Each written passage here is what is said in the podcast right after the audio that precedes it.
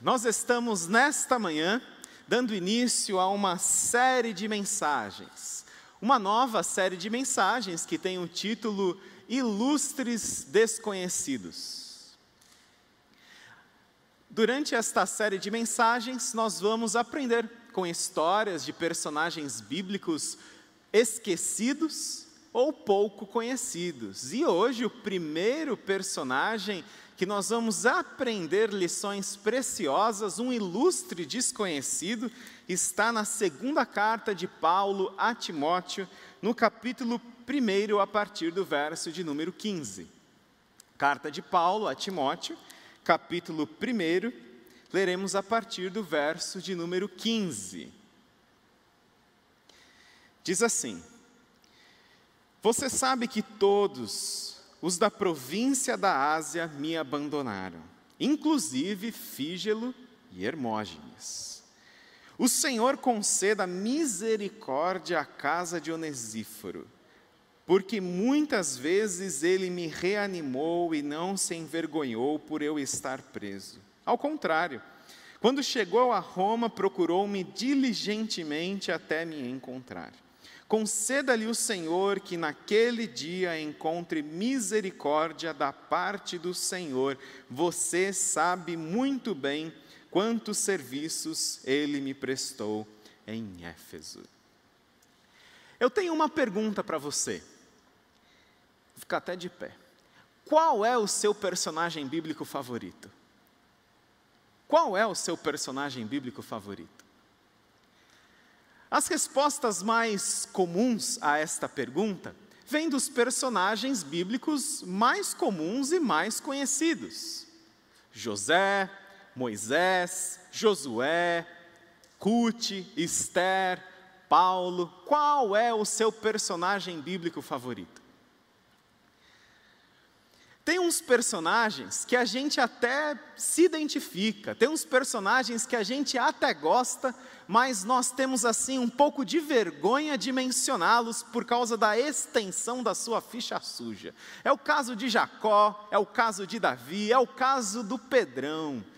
Muitas vezes nós gostamos, nós os identificamos, mas nós não queremos assim sermos identificados pelas outras pessoas, com Pedro, tempestuoso Pedro, ou então com Davi. Nós preferimos ficar com personagens, vamos dizer assim, de primeira linha, por exemplo, José, cujos pecados nem são mencionados nas Escrituras. Mas também tem aquelas pessoas que, para estragar com a brincadeira do personagem bíblico favorito, respondem Jesus. Então, sem incluir Jesus, qual o seu personagem bíblico favorito? O meu personagem é Josué.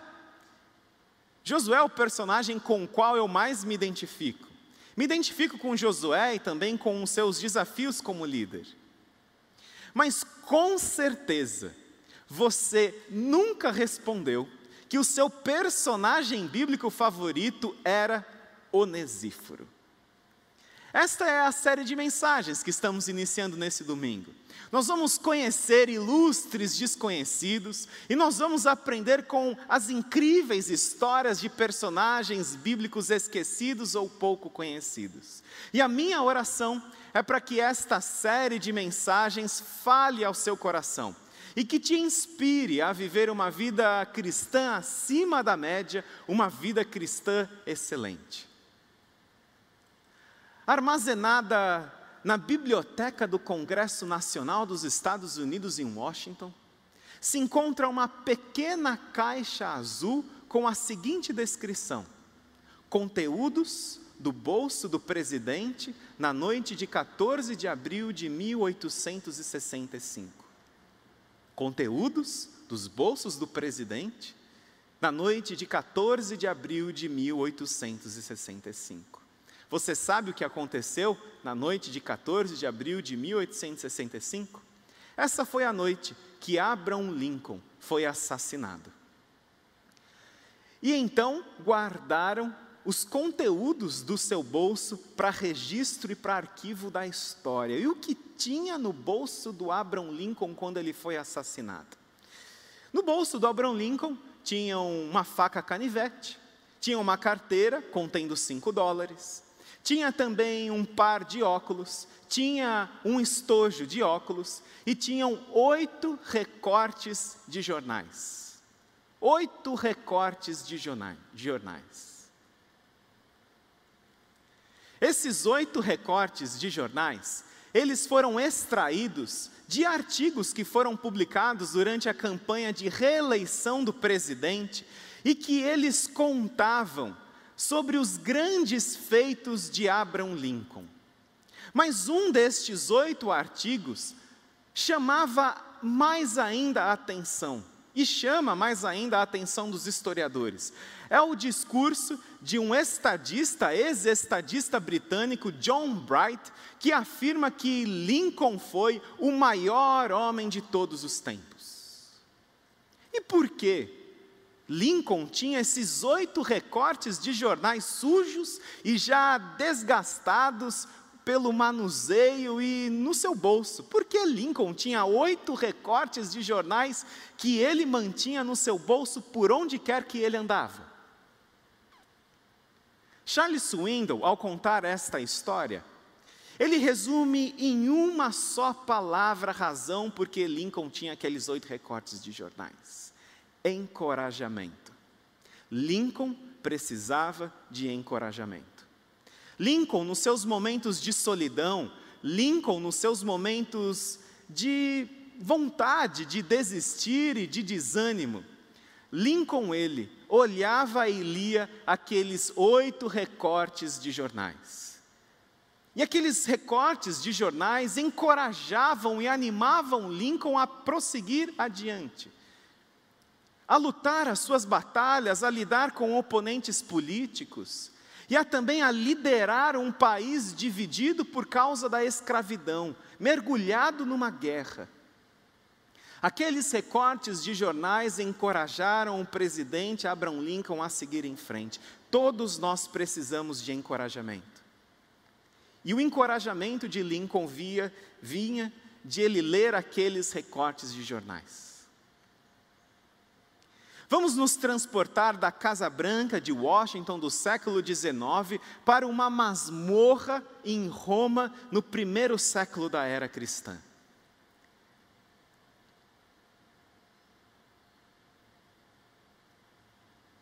No primeiro século da era cristã, Paulo, ele estava preso. Paulo, após ter sido preso, a sua primeira prisão em Roma, e Paulo ter é, empreendido uma quarta viagem missionária, chegando possivelmente à Espanha, Paulo ele havia sido preso novamente por Nero.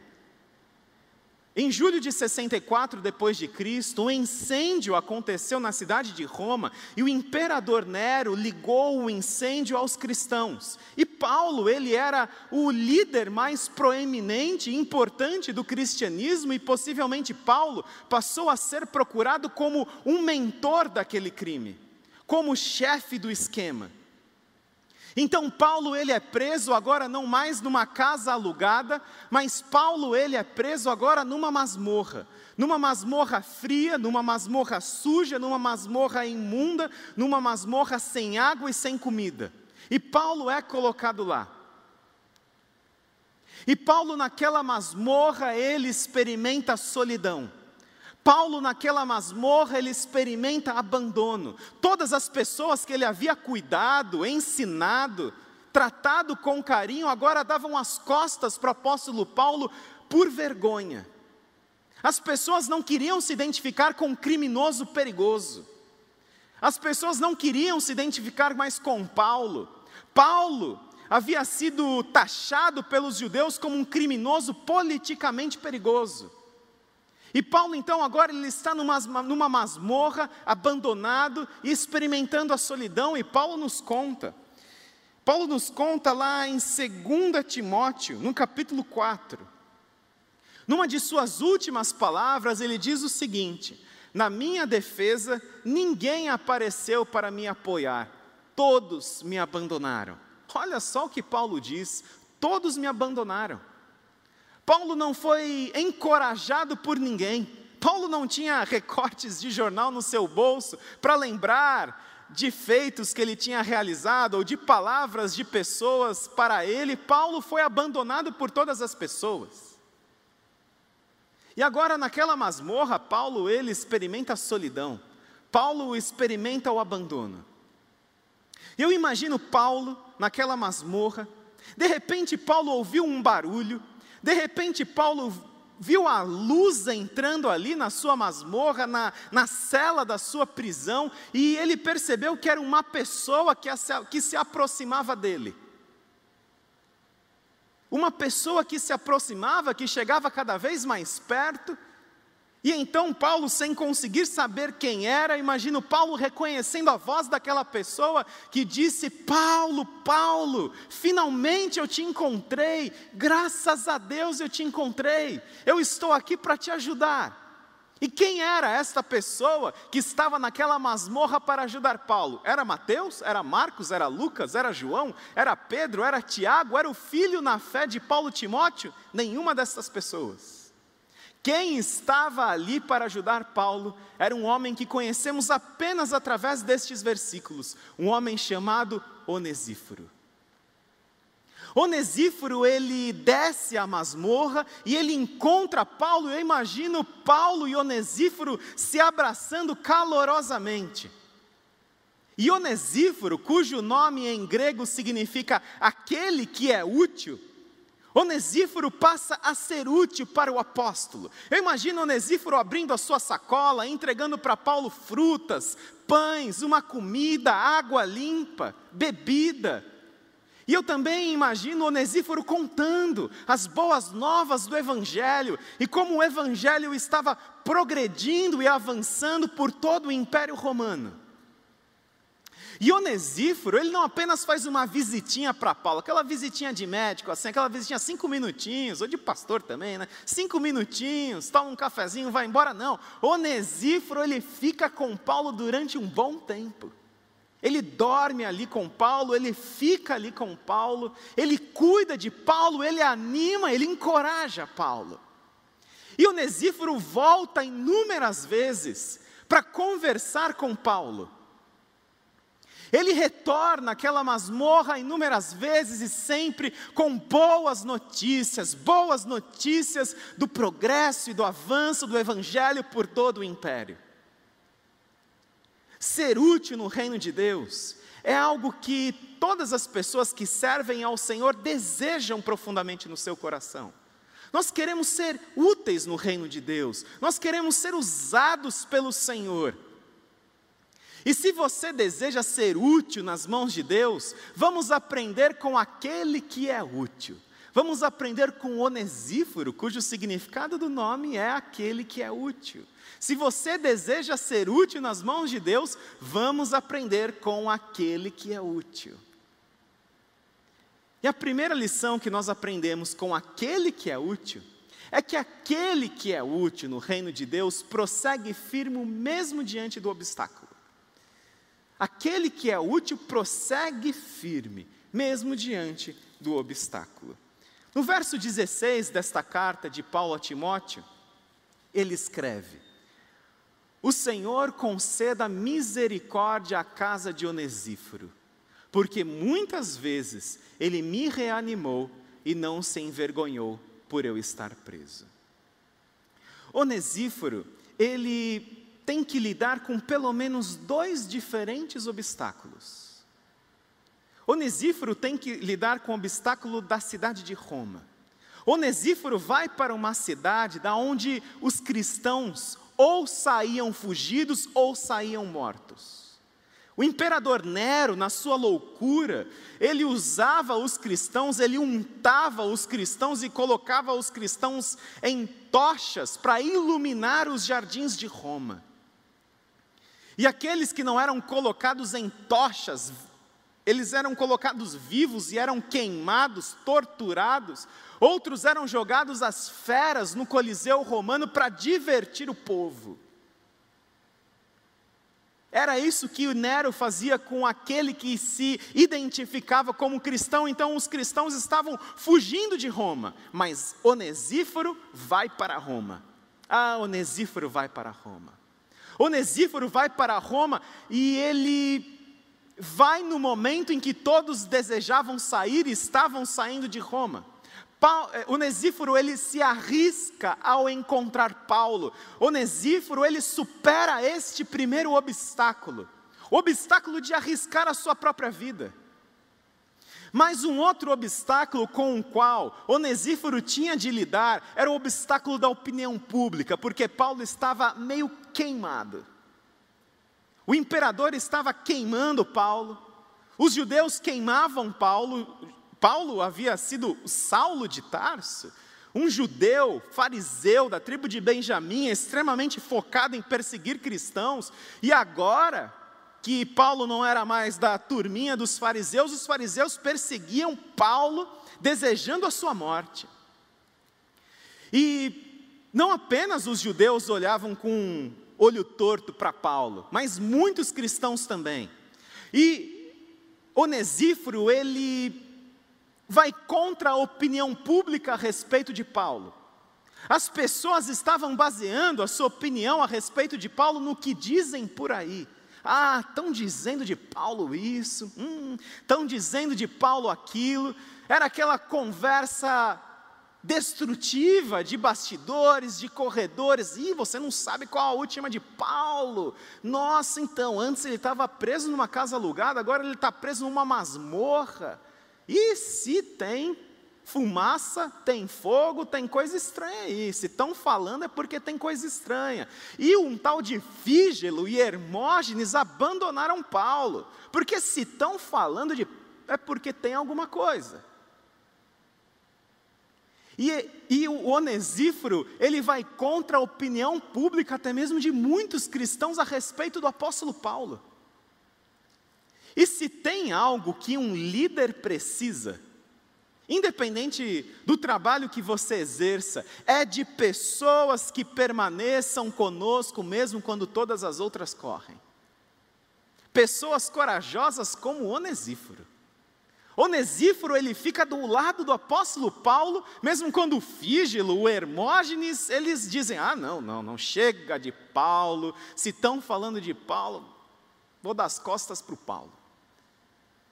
Onesíforo, ele se arrisca e ele supera esses dois obstáculos: o obstáculo da perseguição de Roma e o obstáculo da opinião pública. E parece até que o filho na fé de Paulo, Timóteo, ele também estava assim meio, meio em dúvida a respeito do apóstolo. E essa carta de Paulo para o jovem pastor Timóteo nos traz a seguinte palavra, 2 Timóteo capítulo 2, verso 15 e 17, que diz assim: Timóteo, procure apresentar-se a Deus aprovado, como obreiro que não tem do que se envergonhar. Evite as conversas inúteis, as conversas profanas, pois os que se dão a isso prosseguem cada vez mais para a impiedade.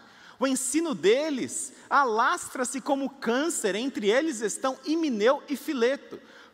Timóteo, não fique com conversinha, Timóteo, evite essas conversas que não levam a lugar algum.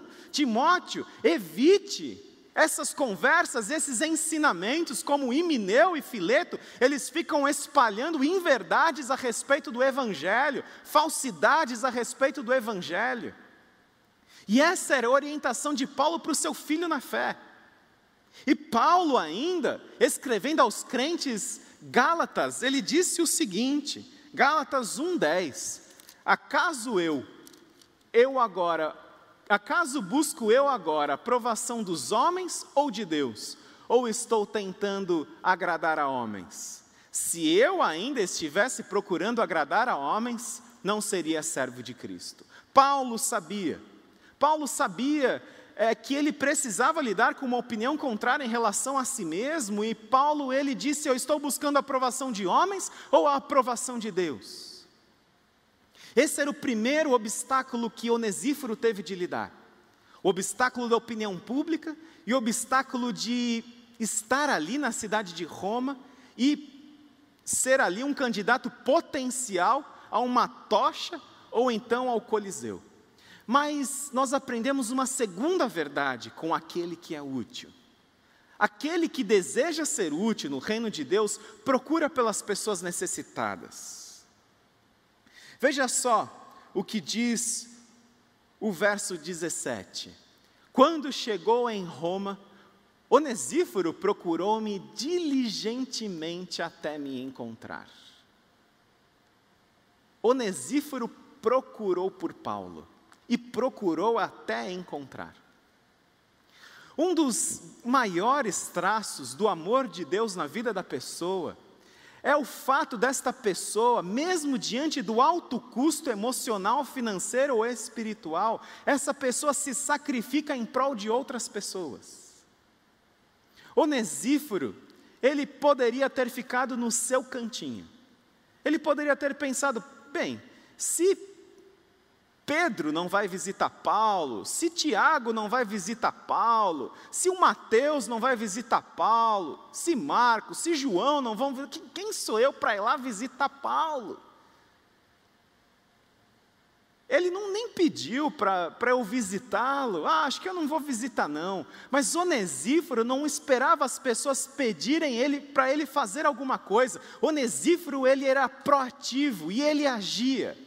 Onesíforo, ele não espera receber uma ordem para visitar Paulo, simplesmente Onesíforo vai, e Onesíforo procura por Paulo até que o encontra naquela masmorra fria, naquela masmorra suja, naquela masmorra em que Paulo não tinha pão e nem água. Onesíforo procura por Paulo até encontrá-lo. Você tem sido útil assim no reino de Deus?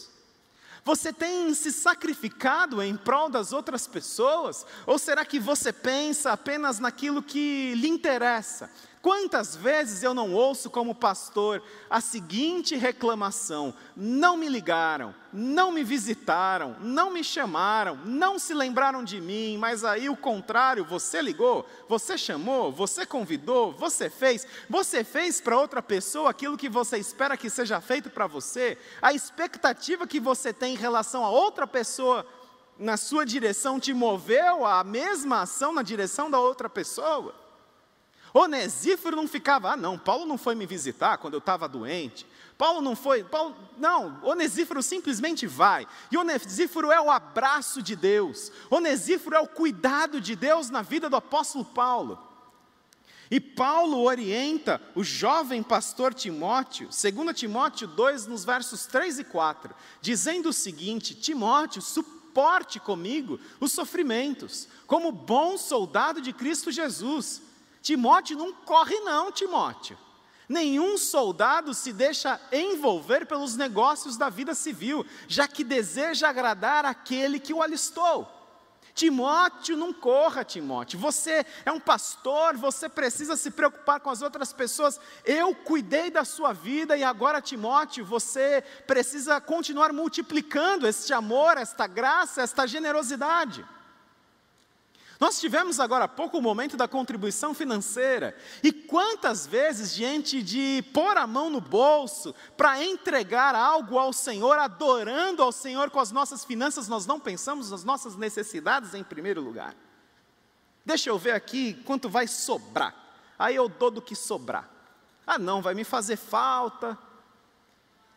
E nós não buscamos as pessoas necessitadas, e não apenas isso, nós não nos colocamos como solução para as necessidades que nós percebemos. Ah, não, ninguém me chamou, ninguém pediu para eu fazer, mas ser útil no reino de Deus não é ter um cargo, Ser útil no reino de Deus não é ter uma função oficial diante das outras pessoas. Ser útil no reino de Deus é procurar por necessidades, necessidades com as quais eu me identifico e eu me ofereço como uma solução para aquela necessidade. Isso é ser útil no reino de Deus, muito mais do que ter um cargo, muito mais do que ter um título é você buscar necessidades, necessidades que fazem o seu coração bater mais forte, necessidades que fazem lágrimas chorar no seu rosto, lágrimas escorrer no seu rosto, necessidades com as quais você se identifica, que são paixões na sua vida, e que você se coloca, Senhor, eis-me aqui, eis-me aqui para ser solução para essa necessidade. Onesíforo, nós não conhecemos Onesíforo além destes versículos. Mas Onesíforo era alguém útil no reino de Deus, porque ele levava este abraço, ele ia na direção das pessoas quando as pessoas estavam caminhando na direção contrária. Talvez muitas outras pessoas, outros cristãos, já estivessem criticando aqueles que, poxa, vamos fazer uma visitinha lá para o Paulo? Não, onde já se viu? Paulo está preso, se está preso é porque aí tem coisa. Não, não vamos fazer visitinha para o Paulo, não. Onesíforo era útil no reino de Deus, mas há uma última lição que nós aprendemos com este grande Onesíforo. É que aquele que é útil no reino de Deus, aquele que caminha firme, resistindo a ventos contrários, e procura por pessoas necessitadas, e procura por ser solução às necessidades que encontra, essa pessoa que é útil no reino de Deus vai colher o que plantou. Essa pessoa que é útil no reino de Deus vai colher o que plantou. 2 Timóteo 1,18 diz o seguinte: conceda-lhe o Senhor que naquele dia, no dia da volta de Cristo, no dia do juízo final, naquele dia, encontre misericórdia da parte do Senhor. Você sabe muito bem quantos serviços ele me prestou em Éfeso. O que Paulo está dizendo é que uma oração, um desejo do seu coração para que o Onesíforo encontre do Senhor misericórdia naquele dia. No dia do juízo final, no dia quando Jesus voltar. E aqui a gente pode pensar: puxa, Paulo, que oração é essa? Que oração é essa, desejando misericórdia para Onesíforo? Misericórdia não, não, é, não seria necessária mais na vida do Fígilo, do Hermógenes, do Imineu, do Fileto, que abandonaram Paulo, estão falando mal de Paulo. Misericórdia não seria para eles, que Deus trate com misericórdia a vida daqueles homens.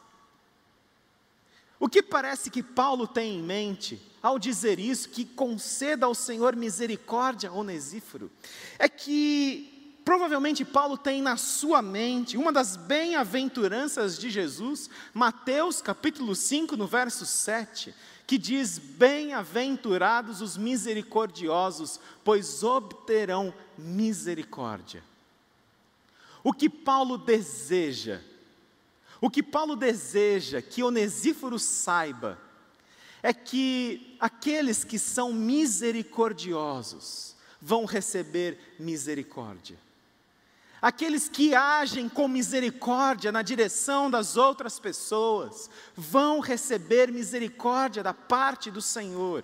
E em Gálatas 6:10 nós encontramos as seguintes palavras do apóstolo Paulo: e não nos cansemos de fazer o bem, pois no tempo próprio colheremos, se não desanimarmos. Portanto, enquanto temos oportunidade, façamos o bem a todos, especialmente, principalmente, aos da família da fé. Você deseja ser útil no reino de Deus? Você deseja ser usado pelo Senhor? Aquele que é útil prossegue firme, mesmo diante das dificuldades.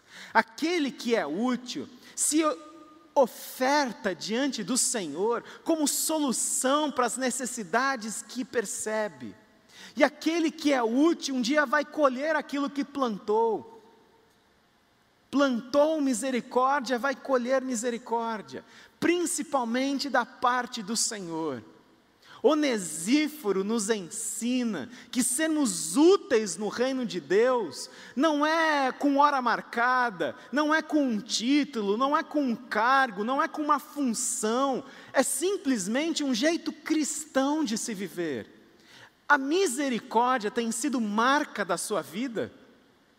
Você tem sido um bálsamo na vida de alguém, você tem encorajado aqueles que estão na linha de frente, você tem abraçado até mesmo aquelas pessoas que outras pessoas desejam desgraça. Você tem levado graça até mesmo aquelas pessoas que outras pessoas desejam desgraça. A misericórdia tem sido marca da sua vida. Você é uma pessoa útil no reino de Deus. Qual a sua utilidade no reino de Deus? O que você tem feito no reino de Deus? Onesíforo nos ensina que sermos úteis no reino de Deus é sermos identificados como uma das principais marcas do Senhor Jesus Cristo: o amor, a compaixão, a solidariedade e a misericórdia. Você tem tratado as pessoas com misericórdia?